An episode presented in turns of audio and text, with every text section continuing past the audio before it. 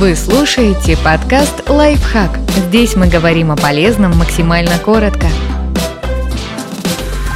Как пережить увольнение и сохранить душевное спокойствие? Чтобы пройти через тяжелый период без потерь и быстрее восстановиться, постарайтесь вовремя обнаружить ошибочные стратегии и пресечь их. Потеря работы плохо сказывается на психическом, а иногда и физическом здоровье людей. Снижение самооценки, стресс из-за финансовых трудностей и чувство незащищенности увеличивают риск тревожности, бессонницы и проблем с общением. Они могут вызвать депрессию и соматические симптомы. Постарайтесь этого не допустить. Не скрывайте и не глушите свои эмоции. Попытки подавить сильные негативные эмоции опасны для психического здоровья. Они могут приводить к формированию зависимости и заставлять людей действовать импульсивно или наоборот снижать их волю к жизни и желание хоть что-то делать.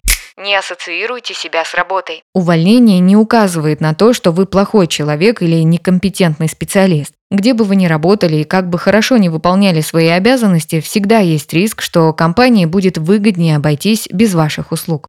Не обязательно разрывать контакты с коллегами. В одном исследовании посчитали, что уволенные руководители в два раза чаще находили новую работу через профессиональные контакты, чем через своих знакомых или рекрутеров. Начальство, коллеги, сотрудники и клиенты знают, на что вы способны и могут подсказать хорошую вакансию в вашей сфере.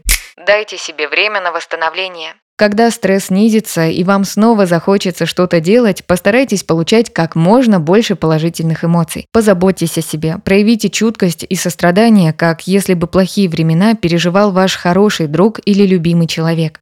Попросите помощи у близких. Если с вопросами поиска новой работы лучше обращаться к коллегам, то эмоциональную поддержку можно и нужно получать от семьи и друзей. Например, если вам нужно выговориться, попросите друга или члена семьи просто послушать, не давая советов и не мотивируя вас на новые свершения. Сразу рассказывая о своих потребностях, вы защитите себя от еще больших расстройств, непонимания и ссор. Осознайте, что вариантов много. Можно поменять и саму сферу деятельности. Например, рассмотреть смежные области, в которых вы сможете использовать свои навыки и предыдущий опыт. Подписывайтесь на подкаст «Лайфхак» на всех удобных платформах. Ставьте ему лайки и звездочки. Оставляйте комментарии. Услышимся!